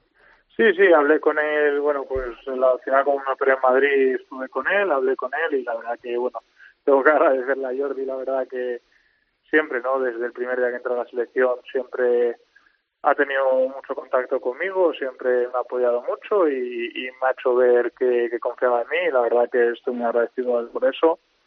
Y bueno, pues tampoco tampoco le dije lo mismo que lo único que puedo decir, ¿no? Que, que intentaré recuperarme lo antes posible y lo mejor posible, ¿no? Para, para poder seguir aportando a la selección. Además, Dani, soy Emilio de nuevo. Eh, me imagino que Jordi se interesó por tu estado. No te aseguro que ibas a ir a los Juegos Olímpicos, pero bueno, como dice Luis, probablemente tú eras uno de los que ibas a ir. Eh, bueno, aunque sea desde el televisor, cuando lo veas, ese sorteo no ha sido demasiado favorable, ¿verdad?, del equipo masculino. ¿Cómo lo ves tú? ahora ya sin tener que mojarte desde dentro. Bueno, la verdad que está claro que, es un grupo muy, muy complicado, ¿no? y, y que va a ser muy difícil, pero, pero pienso que esta selección lleva por lo menos el último ciclo olímpico y si no más tiempo, por supuesto, pues demostrando que es una de las grandes selecciones a nivel mundial, estén los jugadores que estén y falten los que falten. Y, y pienso que esta selección va a competir y va, y va a demostrar que, que por qué tiene que estar ahí y que va, a hacer un gran papel en estos juegos y, por supuesto nosotros estaremos desde casa apoyando, ¿no? Hmm. Oye, eh, ¿recibiste muchas muestras de cariño de la gente? Un montón, ¿no? ¿Más de lo que pensabas o, no? Sí, bueno, la verdad que claro, no puedo decirte más de lo que pensaba porque, es una situación inesperada, ¿no? Pero sí, la verdad que, que muy agradecido porque porque al final en esos momentos, sobre todo complicados para la cabeza, ¿no? Es, es muy bonito recibir el apoyo de, de tanta gente y de tantos grandes jugadores e incluso otros de, otros deportes y la verdad que, que es algo que me que te, llega, ¿no? De, de satisfacción, ¿no? Digamos, el, el que en un momento tan complicado la gente te esté apoyando, ¿no? Y la verdad que es algo de agradecer. Y que además que los Dulcevalles tenéis buena prensa, Dani, que lo sabemos todos, ¿eh? bueno, la verdad que no, no nos podemos... No, no, no te quejes, no. Oye, tu, tu padre que te ha dicho que, que el deporte es así, ¿verdad? Sí, al final, bueno, ¿qué, ¿qué, se puede decir en estas situaciones, no? Pues estas son cosas que tiene el deporte, ¿no? Igual que tenemos muchas cosas buenas, pues igual que todos los trabajos tienen sus contras, ¿no? Digamos, pues este es uno de los nuestros y nada, pues ahora toca toca trabajar y, y recuperarse para, para volver a estar al 100%, ¿no? Seguro, seguro que vas a estar al 100%, que vas a crecer, Dani, estoy seguro con ello. Y tienes que decirle a tu hermano, ¿eh? que Alex, que si ganan una medalla tenéis que hacer lo que en su día hizo Mateo Garralda con Masip, que se lesionó. Es decir, la medalla que gane tu hermano, que yo estoy convencido que al final vamos a pescar algo, que haga una réplica y que te la deo, que si no lo parta por la mitad, la mitad para ti, la mitad para tu hermano, ¿eh? Ah, sí, sí, sí, yo... Sí, Dani. Primero, primero que lo trabajen ellos, que se lo ganen ellos y, y, ojalá que así sea, ¿no? Y, que no se preocupe que tengo estoy convencido de que aún me queda mucho y, espero poder conseguir otra yo en un futuro. Jo, Dani, yo, eh, eh, lo de Luis es, es, es, más agradable que lo que yo, yo te decía. Digo, dile a Alex que te dé un, souvenir de allí de Japón. No, no, no, Que te dé la réplica de la medalla, que no sea rácano, que tú también como si lo hubieras jugado. ¿eh? Pero eso es muy sencillo. Cuando tienes la medalla, lo llevas a una joyería, lo llevas te hacen una réplica y así Dani, que también ha participado en que España esté en los Juegos Olímpicos, aunque desgraciadamente no puede estar, pues tiene pues para él su, su, su medallita y bueno, pues su, su recuerdo que, que sería bonito, ¿no, Dani, si, si eso pasase? Hombre, claro que sí, por supuesto, la verdad que sería muy bonito. Y Dani, dile... Como te digo, lo primero pensar en conseguirla, luego ya pensaremos en, qué, en, qué, hacer con ella. Y si te dice que no, que no tengas esas ideas peregrinas, dile, mis amigos Luis Malvar y Emilio Borrojo me han dicho que me tienes que dar la medalla, por si acaso no te hace caso, que paso eres el pequeño, ¿eh? Entonces hará caso seguro. Bueno, Dani, que te veo muy bien de ánimo, que a trabajar, yo estoy convencido, como te he dicho antes, que vas a volver con muchas ganas, que vas a crecer como jugador, que vas a madurar y que eso te va a venir muy bien. Y si todo sale como debe de ir, pausadamente, con tranquilidad, rehabilitado bien, ojalá te vea en el Europeo 2022 en Hungría y en, y en Eslovenia para saludarte personalmente. ¿eh? Así que Allí, allí nos podremos ver si todo sale bien. ¿Eh, Dani? Perfecto. Bueno, ojalá, ojalá. bueno, pues oye, Dani, un fuerte abrazo para ti, para Alex y para tus padres, que ya sabes que aquí, como decía antes Emilia, la familia Dusebaev, si os quiere mucho, ¿eh? Así que cuidaros. Eh, muchas gracias, muchas gracias, un abrazo. Un, abrazo, Dani, hasta luego.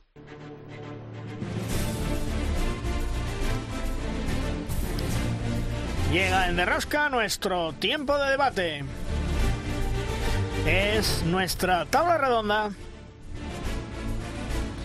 Una tabla redonda que contamos con dos grandes amigos, buenos compañeros, como Javi, su compañero de Radio Nacional de España en Pamplona. Hola Javi, ¿qué tal? Muy buenas. Hola Luis, ¿cómo estás? Muy buenas. Y Ángel Cárceles, la voz del balonmano femenino en televisión española. Ahí está. Ángel, hola, muy buenas. ¿Qué tal Luis? Muy buenas. Bueno, eh, vayamos con lo que ha pasado de cara a los juegos. ¿Qué os ha parecido ese sorteo del balonmano femenino y masculino? Mm, mejor imposible, ¿no, Javi? Eh, duro, ¿eh? duro, duro, duro, duro. O sea, con poco margen de, error, eh, con un inicio complejo. Eh, tú imagínate, por ejemplo, a los hispanos perdiendo el primer partido con, con Alemania, ¿no? bueno, pues se pondría el tema bastante complicado en cuanto a presión añadida. Y lo mismo podríamos hablar de, de las guerreras con, con, Suecia, ¿no? Y esa segunda parte pendiente de, de la remontada inverosímil de, de Liria, ¿no? del otro día, del mes de marzo. Bueno, van a ser dos, dos torneos muy, muy complejos, aunque aquí ya sabemos, la historia está muy Meterse en, los cruces y, a partir de ahí eh, hacer el mejor final de, torneo. ¿Y tú cómo lo ves, Ángel? Me imagino que igual, ¿no? Muy complicado todo. Estamos en unos juegos eh, y evidentemente si quieres entrar en la posición de medallas tienes que hacer un, gran torneo. No vale mucho quedar primero mm, o, cuarto, es decir, eh, todo dependerá del cruce, porque mm, a las pruebas me remito, ¿no? Eh, en Río en 2016 estábamos muy ilusionados con las guerreras y cayeron en cuartos con Francia cuando venían de hacer una primera parte, una primera una fase absolutamente ejemplar, ¿no? Entonces, bueno, los rivales son los que son, ya se sabía eh, Japón, evidentemente, como anfitrión puede elegir y les tocará bailar con la más fea a los de Jordi Rivera y a las de Carlos Viver. Pero bueno, mm, ya sabemos, si toda opción de medalla, toda, toda, toda, pasa por ganar ese cruce de cuartos y a partir de ahí, pues eh, soñar es gratis, ¿no?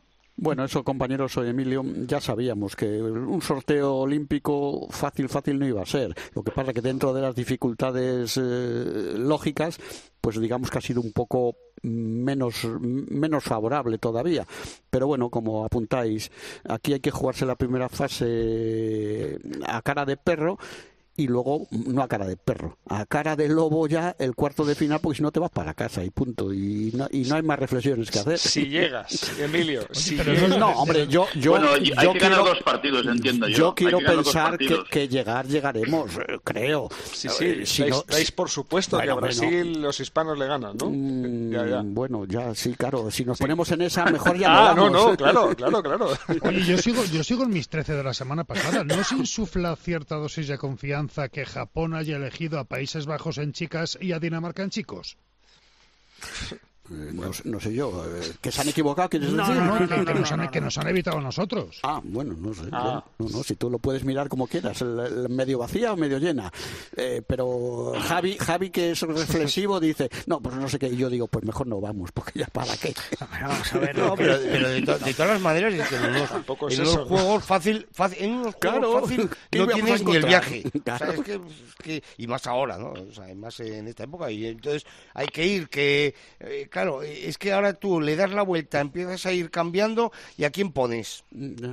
¿Tienes alguno fácil? ¿Tienes alguno que digas a, día de hoy y ahora mismo, no, no, mira, es que a este, vamos, le ganamos de calle, a este le ganamos de calle y a este otro le ganamos de calle? ¿A quién pones? Si te da igual. Si uno es jodido, el otro va a ser más. A más pachulo, el otro, como dijo el clásico. Eh, no somos los campeones de Europa, no somos medallistas mundiales, entonces eh, que nos teman ellos. Que nos digo yo. nosotros, joder, vamos a ver, joder, Angelito, ¿a mí qué me dices? luego ya... al final van a tener razón los japoneses. Os, os voy a decir una cosa, a mí me sorprendió mucho el otro día, tuvimos la entrevista con Jerón Fernández, y decía Jerón que tal y como está la selección francesa, que había sido un éxito que quedasen cuartos en el pasado mundial me sorprendió muchísimo. Lo que pasa es que, claro, no vamos a, entrar en el banquillo de Francia o no. Eh, no es lo mismo Didier Dinar que Guillaume Gilles, eh, que en su momento está. Claro, efectivamente. O sea, entonces yo creo que el banquillo hace mucho, ¿no? Eh, y que diga que es un éxito y que bueno, que Francia veremos a ver. Yo creo que los franceses ya no son lo que eran. Evidentemente es un equipo competitivo, un equipo luchador, un gran equipo. Pero ya digo que me sorprendió mucho las declaraciones. Suena a piel de cordero eso, Luis. No te fíes. que, van, que van de, no, ya no somos tan buenos. Javi, y nos tiró una flor. Dice, tenéis la mejor portería del mundo, ¿no? Sí, y se lo compramos. es, que en el balonmano, chicos, lo de la portería y la defensa es media vida. Para vosotros, fijaros lo que es el balonmano, que los hermanos Gil han conseguido ser campeones de Europa de clubes, campeones olímpicos, campeones de Europa de selecciones, campeones del mundo de selecciones y ahora en el cuerpo técnico de, de, Francia, mm. esos dos. Sobre todo uno de ellos. Sobre todo uno de ellos, exacto. Oye, y en cuanto a los cuartos de final de la Champions League, que todavía nos quedan unas semanas y tal, pero bueno, mm, Barcelona yo creo que más amplio que favorito ante el Mescos Brest. Mm. Eliminatoria muy, muy, muy buena en Nantes eh, con el Bezpren, entre Ríos con David Davis el Kill con el Paris Saint Germain terrible y luego el otro Albor con el Flensburg yo creo que los alemanes son, son favoritos ¿Cómo, ¿cómo lo veis? yo la sorpresa la veo con, con el, equipo de Alberto ¿no? el Nantes eh, remontando en Polonia yo creo que tiene mucho mérito eso hay que valorarlo como un exitazo ¿eh? del asturiano y, en un paso más de, aprendizaje de esa carrera suya como dice eh, como técnico que, que, se va afianzando ahora a partir de ahí Nantes con opciones con Vespren? Pues sinceramente creo que no. Sinceramente, me puedo equivocar. Vespren lo veo otra vez en, la final a 4, lo mismo que al Barça, no me cabe ninguna duda. Eh, Flensburg, y, y, a, ver quién saca el, cuello entre, entre el Kiel y el París, ¿no? Sí, claro. sí, sí, Ahí sí que yo creo que ninguno de esta mesa estamos con la, con la certeza de decir 100% eh, por quién apostaría, ¿no? No sé, igual. Oye, y lo, y, lo hemos comentado antes, Javi, con con otros tertulianos. Eh, de ocho entrenadores, eh, cinco españoles otra vez. Es para tirarnos eso que gusta tanto de colgarnos las medallitas. porque no nos lo vamos a colgar otra vez? Con Falo Méndez y con Alberto Suárez dijeron, oye, pues es que, que como somos pequeños, bajitos y de poco peso, nos tenemos que inventar jugar al balonmano de otra forma. Chico, y parece que eso funciona en media Europa, ¿eh? Sí, sí. Ah, pero eso llevamos tiempo diciendo que, ya, no, nos sorprende. No, no, pero, pero hay que recordarlo, que a veces se nos va, no, a nosotros no se nos olvida, pero a la gente que escucha dice, joder, pues oye, estos del balonmano, pues a lo mejor sirven para hacer algo más que calceta, ¿no? Pues no sé. Sí, y, luego, y luego Bielorrusia, por ejemplo, eh, que ahora está Raúl Alonso, ha sabido recoger el testigo del trabajo que en su momento hizo Manolo Cadenas, Cadenas allí, ¿no? correcto. Entonces, bueno, a ver, eh, obviamente eso pues forma parte de, esa escuela española de entrenadores, ¿no? De la que tanto hablamos y de la que tanto nos enorgullecemos, ¿no? Yo te digo una cosa, eh, en tiempos lo decía el, maestro román, eh, Juan de Dios, decía, eh, como tenemos que hacer virtud de las debilidades, pero no se decía, bueno, pero estos son modas, decía Alberto y tal, que, a veces pasa. Sí, pero mira, hubo una escuela rumana, hubo una escuela sueca, en, el, en, en la historia del balonmano, en los años 2000 habrá una escuela española y eso vendrá en los pues libros en su momento, ¿no? Pues digo yo. Igual que hubo la escuela balcánica, correcto, correcto, claro. Y eso que te quiten lo bailado, que no te sirve de nada, que no te da dinero, pues bueno, vale, pero mira, ahí estamos.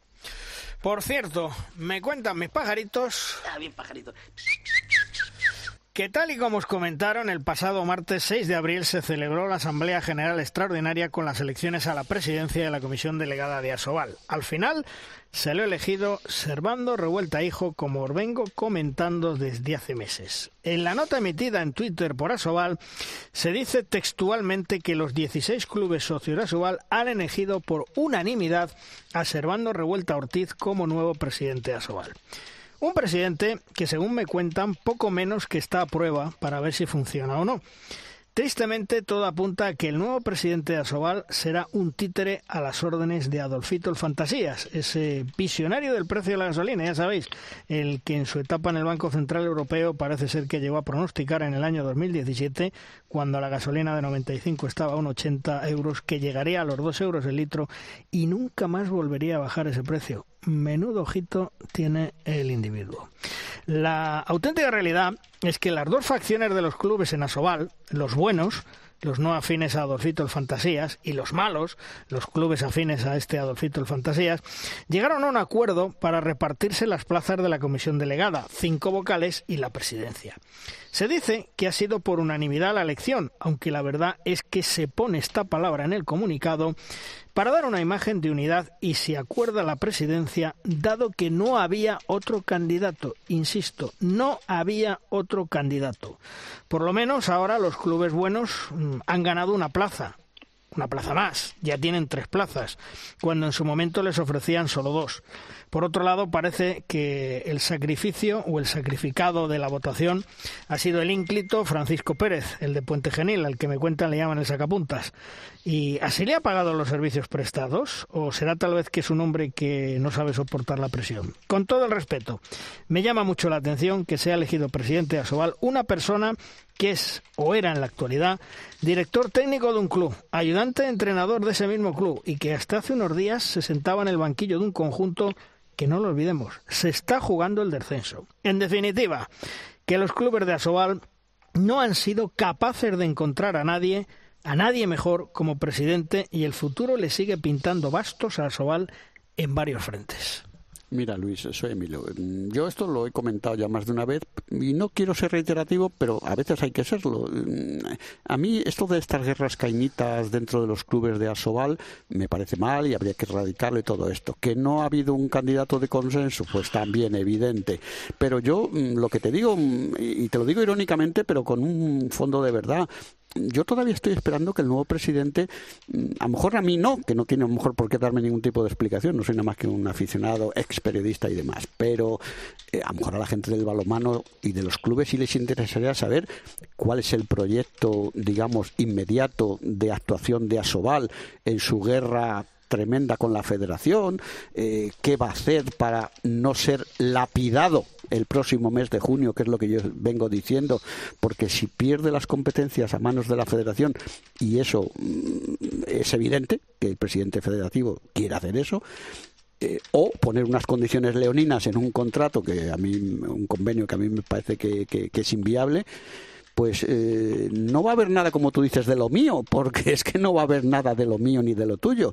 Asobal será un bulto sospechoso y la federación pues eh, será la que controle el balonmano profesional masculino. Punto.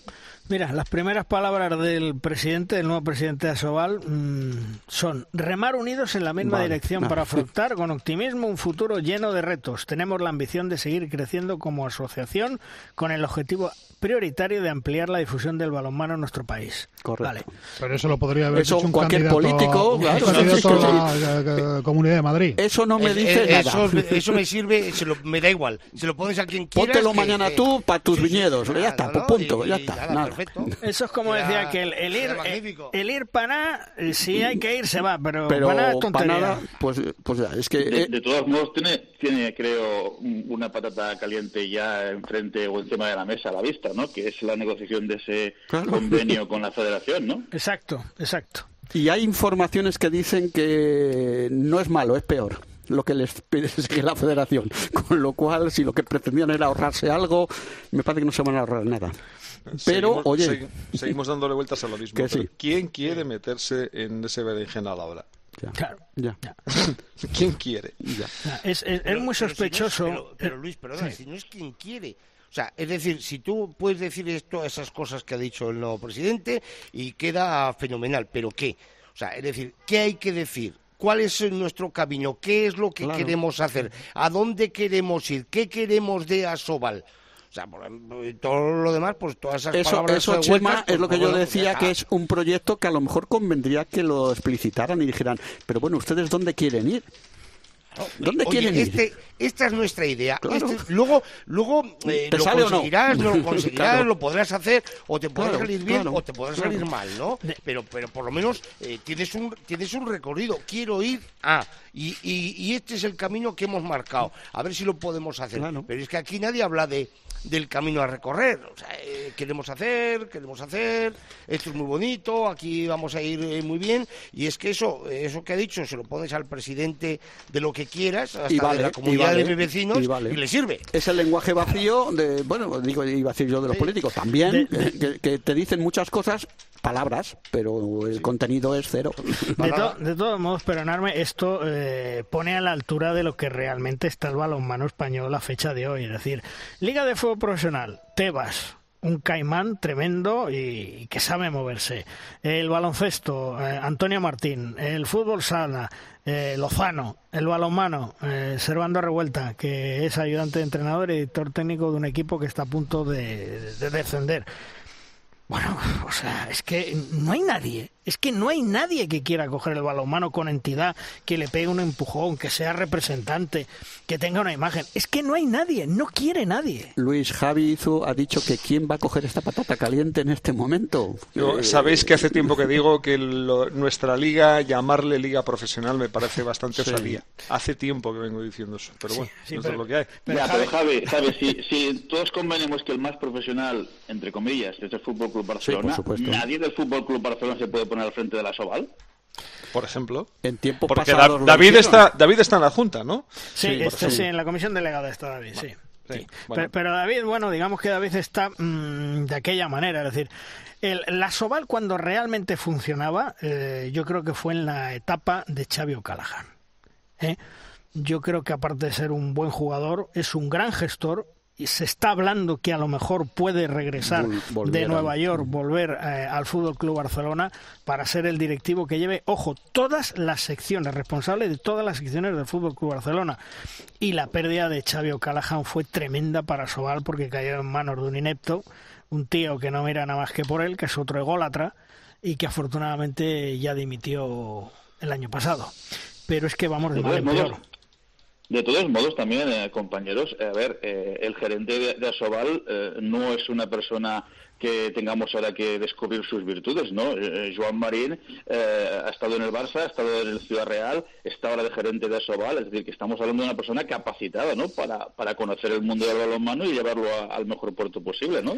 Sí, tú puedes ser, pero vamos a ver, Ángel, tú puedes ser todo lo capacitado, el mejor del mundo, pero te tienen que dejar. Te tienen que dejar una autonomía o, decirte tú te vas a encargar de esta parte tipo relaciones, tipo el convenio. Joan, por supuesto, es un gran amigo, eh, lo podría hacer, pero a lo mejor está, como dice el otro, encorsetado, ¿no? Entonces él dice mejor. De manos, ¿no? Claro, claro, claro. Entonces, mira, además, lo del tema del Barcelona.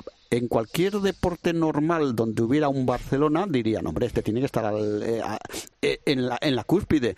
Bueno, pues aquí hubo una, una guerra de taifas donde precisamente había que tratar de laminar al Barcelona, precisamente. Pero, es justo lo contrario. ¿Sabéis, Emilio, cuál es el otro fondo de la cuestión? Que los clubes que se han posicionado a favor de revuelta, entre ellos Valladolid, mm. eh, como la cosa no salga como ellos quieren, van a quedar mm, señaladitos, ¿eh? No, señaladitos no, van a quedar en su casa cada mira, uno. Eh, mira, Juan Carlos, señaladitos ya están porque están en el bando donde están. Lo que pasa es que van a quedar ya retratador de por vida, eso, eso es otra historia, ¿no?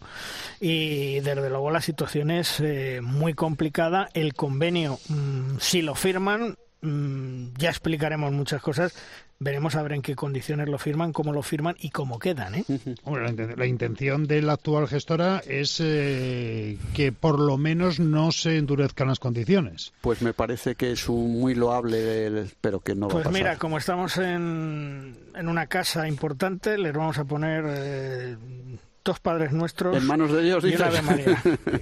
Pues oye, si hace Si falta, se arreglase rezando. pues si hace falta rezar, se reza, pero nosotros no, serán los de No, Asobal. no, no, que les, pongo, que les pongo a ellos Ah, vale, para, vale, para que tengan suerte. Les ¿no? vas a poner un confesor, pues para vale. que tengan suerte. Sí, sí, sí, No sí, sé. sí, sí. Eh, siguiendo otro tema, eh, Ángel, ¿el Barcelona debía de haber fichado un extremo izquierdo tras la lesión de Ariño o, o se van a quedar cojos y valga la expresión en lo que le resta de Champions?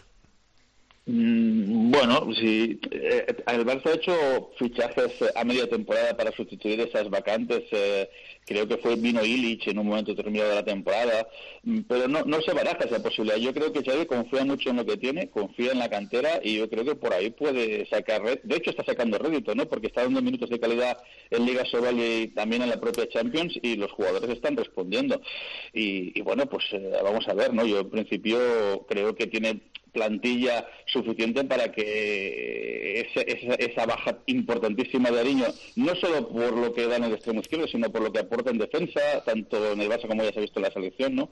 Eh, no, no, no se note, ¿no? Evidentemente Ariño para mí es un jugador insustituible en este momento, ¿no? Y encontrar un jugador de su perfil en el mercado también se me antoja complicado, pero bueno, no sé cómo lo veis el resto de, de compañeros. ¿Tú cómo lo ves, Javi? Sí. Yo, yo lo que me parece es que, eh, no sé, eh, veo poco leal eh, el ir ahora a un club y, y decirle, y ahora te quito tu jugador, ¿no? A estas alturas de temporada, uf, sí, vale que esto es mercado, sí, de acuerdo, pero eh, no, no, no me parece muy, muy, muy ético. Cuando se hizo, por ejemplo, con Illich, creo que estaba jugando en Toulouse, si no recuerdo mal, y, y- y correcto. se lo, y se lo llevan en mitad de temporada con la lesión de Casper, ¿no? Eh, yo, yo particularmente estas cosas me parece que no son muy, muy normales, ¿no? O sea, Bueno, si yo soy el otro club, Javi, y me arreglan el presupuesto de la temporada Ah, que viene. Vale, bien. Sí, sí, también. Yo, Bueno. de todas formas, compañeros, soy Emilio. eh, yo creo que Pasqui ha dicho, hombre, de extremos no ando mal en la plantilla. Si me hubiera pasado con un primera línea, mm, un pivote titular a lo mejor. mm, Es que a una mala hasta me atrevo, Claro, no sé, pongo claro, hasta, es- hasta Makuch. Exacto, exacto. Te quiero decir que, que el, Bar- el Barça, hemos siempre hemos dicho que tiene una plantilla con dos equipos. Entonces, hombre, vamos a ver, es una baja importante por lo que apuntáis, pero yo pienso que si hubiera sido un lanzador, un central de los que dirige el equipo y tal, eh, Pasqui hubiera, hu- hu- hubiera tirado para adelante pero ha dicho, bueno, oye, pues mira, yo creo que con lo que tengo mm, tampoco me voy a debilitar demasiado, creo yo, ¿eh? Y no he hablado con Yo, Pasqui yo creo, de esto, yo ¿eh? creo, Emilio, Emilio, que ahora mismo el Barça lo que le preocupa más, eh, y creo no equivocarme, es encontrar ese portero puente para Sí. la llegada de Nielsen. ¿no? Ese- ese va a ser un problema, Si sí. Si finalmente no llegan a un acuerdo con el Nantes, que parece que no se quiere bajar del burro, y están ahí con ese tira y afloja a ver si puede venir Nielsen la próxima temporada. Pero si no es así, va a costar encontrar un portero en el mercado que quiera asumir, mm, por el hecho de lucir en su currículum esta de una temporada en el Fútbol Club Barcelona, eh, venir por un solo año. ¿no? Eh, eh, ahí creo que sí que es donde realmente pues tanto la Secretaría Técnica como el propio Pasqui y Barrofete están trabajando duro para buscar ese, ese compañero de Gonzalo para la próxima temporada. Sí, Ángel, pero ese será el problema, como dices tú, de la próxima temporada. Esto lo tendrán que ir mirando, pero aquí estábamos hablando de que la baja de Ariño es para ahora y es Sí. para lo que queda de temporada, incluida la fase final, si llega el Barça, que me Sí, pero que el sí. Barça, el Algo- Barça de este año no acaba tanto en el extremo como otros años. ¿eh? Por eso, por eso te estoy diciendo. Y además que lo que tiene en el extremo, y lo ha apuntado Javi, tú puedes meter a uno de estos eslovenos, de estos de medio pelo que digo yo, buenos jugadores que pueden jugar en el extremo. Vamos a ver que tienen, tienen un filial con jugadores que pueden además, perfectamente además. hacer esa función. Está Además, le está jugando mucho, sí, sí. Está Ale- el propio Alex Pascual, o sea, Claro, que- claro. que- y jugadores que, que te están marcando 5 o 6 seis goles por partido, que tampoco son mancos. Mira, yo era extremo y no voy a devaluar el puesto, pero evidentemente es menos importante un extremo que un lateral o un central. si, le pasa a Valladolid eso con Jorge Serrano, mm, casi es para dejarlo.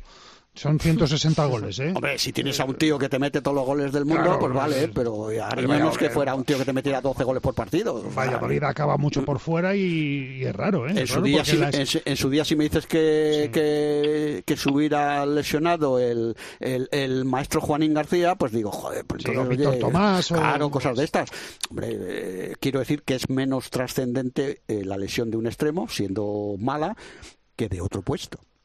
Imagínate un portero, si no me quiero poner en Bueno, el puedes acordar también una, una cesión, que es lo que se hizo con Illich, una cesión hasta final de temporada. Algún club o algún. Bueno, pero no creo ahora mismo que el Barça No, no, yo pienso que Pasqui no ha pensado sustituir ese mm. puesto específico concretamente, no lo creo. Mm. Mira, Ángel Fernández ahora quedaría. no, si podemos repatriar al que tú quieras. Al tiro. Eliminado el Kilche, ¿no? Oye, eh, Javi, eh, la lesión de Bazán hace mucha avería en la Naita, ¿verdad? Es que llevamos un año terrible. ¿eh? madre mía, yo no he visto tantas lesiones como, como las que este año está teniendo Naita y con eso creo que está haciendo una, así una campaña más que loable, ¿no? Con, con toda esa juventud tirando del carro. Lo de Antonio es una pena porque, bueno, es un, es un cielo. Ya sabéis que yo tengo debilidad con Antonio, buen amigo. aparca ahora la temporada para sacarse el MIR. me dice que, además salió contento del examen, eh, ojalá encuentre plaza y encima va y ahora y se rompe el dedo índice. Y ya le dije, Antonio, tendrás que señalar con el corazón, pero ten cuidado cómo pones la palma. no se malinterpreten. Eh, bueno, pues eh, yo qué sé, seguro él tiene mucho ánimo, es un, es un buen chaval y, y creo que tenía para seis semanas, un par de meses. ya si, en el MIR, si en el MIR elige trauma, se puede poner a sí mismo como trabajo fin de grado. Claro, claro, se puede autocurar. es un fenómeno. Yo, yo no diré siempre más que buenas palabras de Antonio Bazán. Y, y Ángel, la retirada de Ana Martínez a final de temporada mm, sorprende, era de esperar. Hombre, a mí particularmente sí que me ha sorprendido por el momento, ¿no? más que nada porque con ese anuncio lo que también indirectamente estás eh, manifestando o poniendo de relieve es que no vas a los juegos. Es decir, que entiendo que a lo mejor pues eso, ha podido hablar con, Carlos Viver, si contaba o no con ella para, para los Juegos de Tokio, donde la lista está muy restringida a 14 en muchas convocatorias Ana Martínez pues se ha quedado fuera de la lista a última hora. Eh, sin ir más lejos, estaba convocada para el preolímpico hace un año, pero no jugó el preolímpico de, este año. Entonces, bueno, mm, a ver, eh, todo en la vida llega, ¿no? Ana tiene una edad, Ana tiene unos estudios, quiere acabar, eh, pues eso, en conseguir su plaza de residente en el MIR. y bueno, evidentemente, pues es una, es una jugadora muy importante que se va a echar mucho de menos en, en, la Liga Carreras Iberdrola y sobre todo la va a echar mucho de menos su equipo actual, el Leche, por todo lo que, por toda la experiencia que tiene, no solo dentro del terreno de juego, sino fuera del terreno de juego y en el propio vestuario, ¿no? Oye Ángel, ¿y el Vera Vera ha comprado todos los cupones ya para llevarse el título, no? No, los tiene el talonario entero. Pero ya los tenía, yo creo, ¿eh? hombre, pero, después de ganar al Remudas, que era el siguiente, pues Bueno, ahora, tiene, ahora tiene, digamos que tiene un, comodín, tiene una bola extra. El comodín del público. Puede, perder en Telde y también se puede permitir el lujo de perder otro partido o por empatar otro partido, ¿no? Pero eso ya se sabía cuando arrancó la segunda fase, ¿no? Es que esto es un, es un sistema de competición que no es un playoff al uso. No, no, no, no, Si arrastras todos los puntos, eh, evidentemente vas con un hándicap a favor o en contra, claro.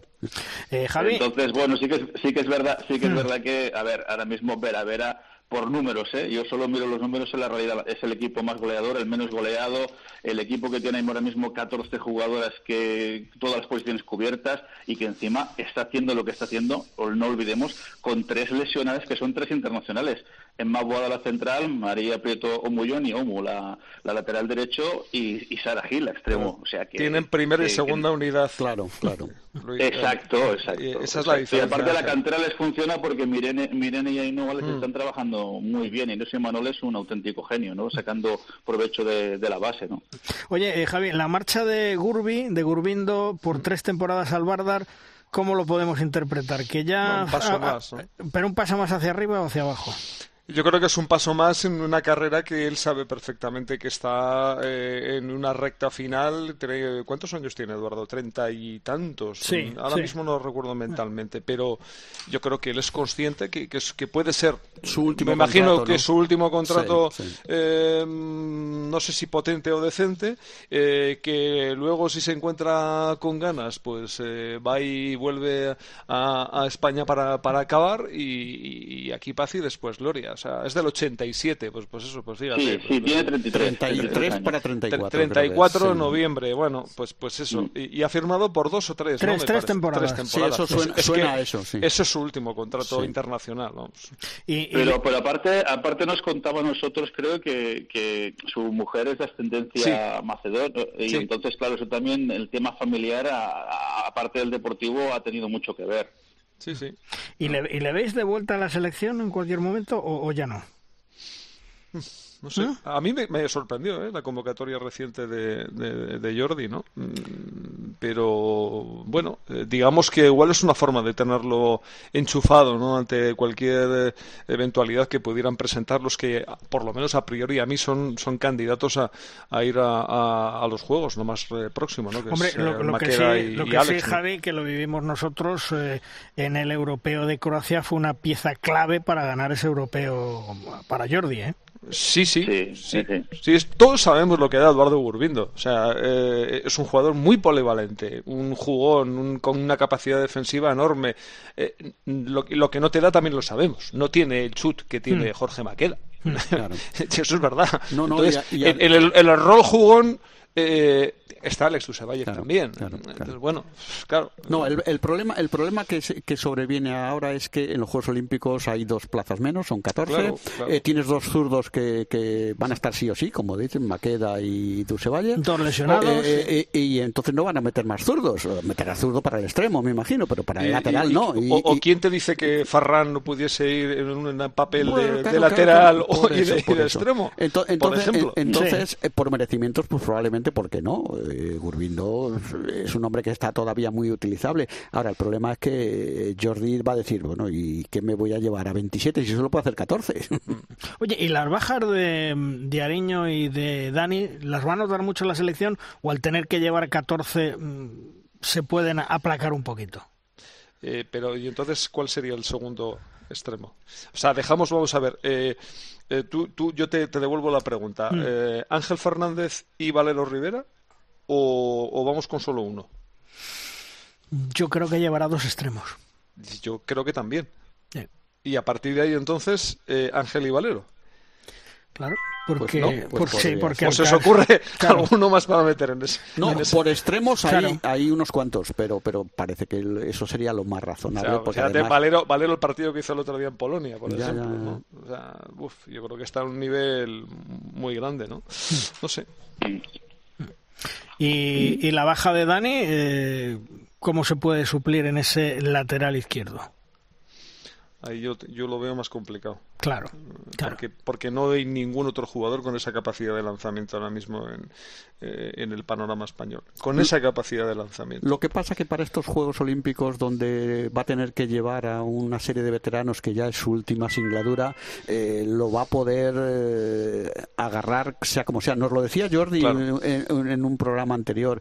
Dice, es que para nosotros nos perjudica mucho más lo del descenso de las, de las posibilidades de, de bueno, solo 14 jugadores, porque nosotros tenemos para jugar con los 16 si vamos con los 16 y sin embargo otros equipos tienen equipos más fuertes eh, titulares no a nosotros nos va a perjudicar más pero yo pienso que para ese y además Dani es un jugador joven de largo recorrido que va a tener todavía más de un juego olímpico. Por supuesto por supuesto su pero, si van 14 si van 14 supongo que o sea, es, matemática pura es para que lleven un, un equipo titular y una unidad B no es decir que en principio a partir de ahí pues el 15 y el 16 debería ser un tercer portero, entiendo yo, y luego un jugador, como habéis dicho en la, en la tabla redonda, mm, un jugador polivalente. Entonces, a partir de ahí, pues te puede encajar Gorbindo, te puede encajar algún jugador de, ese perfil, ¿no? De, de, todos modos, Ángel, veremos a ver porque no está claro cómo pueden ir a los Juegos Olímpicos de Tokio. los, de por fuera del equipo, claro, Claro, 16 en lista, 14 en acta, ¿no? Eso es. Sí, sí. Y, a ver si les dejan a esos dos en la Villa Olímpica o los dejan fuera, O qué, cuidadito, ¿eh? porque está todo tan en el aire, tan en el aire, las restricciones. Hoteles burbuja hay muchos en, Tokio, ¿eh? Incluido, incluido los periodistas. Y habitaciones cápsula. incluidos los periodistas, ¿eh? que va a haber también habitaciones cápsula, así que cuidadito, cuidadito. A alguno le vendrá bien. Sí, sí, sí. La cápsula, digo. O reís, pero no tiene ninguna gracia esto del maldito bicho, o sea, que dejaros de coñas. no, tiene ninguna, pero te voy a decir una cosa, Emilio, si de vez en cuando no nos echamos unas risas también, anda que no, no, lo llevamos jodido y no lo estamos pasando mal como para de intentar de vez en cuando, ¿no? Pues dices, bueno, pues mira, vamos a hacer una gracieta. No, Chema, si ya lo hacemos, si ya nos reímos, pero nos reímos por no llorar. ¿Qué vamos ah, a hacer? Sí, claro, claro, vamos a hacer? Que lo pones a, pensarlo y, y no vas, un ataque. Y no vas a ningún sitio. o sea, pero, espérate, espérate. Si vas allí, si vas allí no vas a tener jet lag. Si, te, si vas aquí eh, vas a tener que madrugar, pegarte Muy bien, Angelito, lo del jet lag te ha quedado bien, está bien. No, y, va, y, vamos a ver. Y vacunados, y vacunados, porque si se va a ir mal bar, tendrá que ir vacunado, ¿eh? Claro, o sea, que, vacunen, que vacunen a todo el mundo, que el malvar por edad eh, tiene que sí, estar cerca. Sí, sí, yo, yo, ya estoy esperando, vamos. O sea, está claro, está claro. Ahí hay que ir me con adelante el malvar en la vacunación me cabreo. Ya no, no, no, yo creo que tú me sobrepasas bastantes años, Emilio. Bastantes. Pero como me pases por la izquierda corriendo, ya verás. Hombre, corriendo a lo mejor, porque aunque hemos cogido algún kilo que otro, pero todavía estoy en buena forma. Así que... No, si a este le va a llamar el Jordi para ser el 15 o el 16. No, pero para llevar el botiquín a lo mejor sí, eso no, no te lo quites. Y el agua. Y el agua. para de, de aguadillas. Para, para, aguadillas ya están otros, así que, así que nada. O para ser de delegado, que te decía, ¿no? Eso es lo que le gusta a él, ser delegado. No, no, delegado ya soy aquí de, de mis compañeros de, de, los trabajadores de COPE, del otro no, gracias. Eh, bueno, pues eh, terminamos nuestra tertulia. Javi, un fuerte abrazo, gracias, hasta otro día. Cuidaros. Igualmente, hasta luego. Ángel, gracias, nos escuchamos otro día y disfruta de los cromos de Panini, que no sale todo el mundo, ¿eh? que ya sabes que aunque hay mucho que se ha creído que ha inventado esto, en los cromos no sale, ¿eh? Le han hecho foto buena al Ángel Cárceles. Como debe ser, hombre, como debe ser. Oye, por cierto, que no me habéis dejado hablar de un momentito solo para mi libro, que por octavo, por noveno año, consecutivo, ya no sé ni los que llevamos, el Grafometal Sporting La Rioja ya está matemáticamente clasificado para eh, luchar por el ascenso. Algún año será, ¿no? Pero bueno. Pero la noticia, Chema, es que nos digas que suben a la División de Honor, ¿no? Bueno, de, de momento para subir hay que clasificar. Vale, vale. Sí, sí. Y ahí estamos. Bueno, pues vamos a ver si, si se sube. De momento terminamos nuestra tertulia.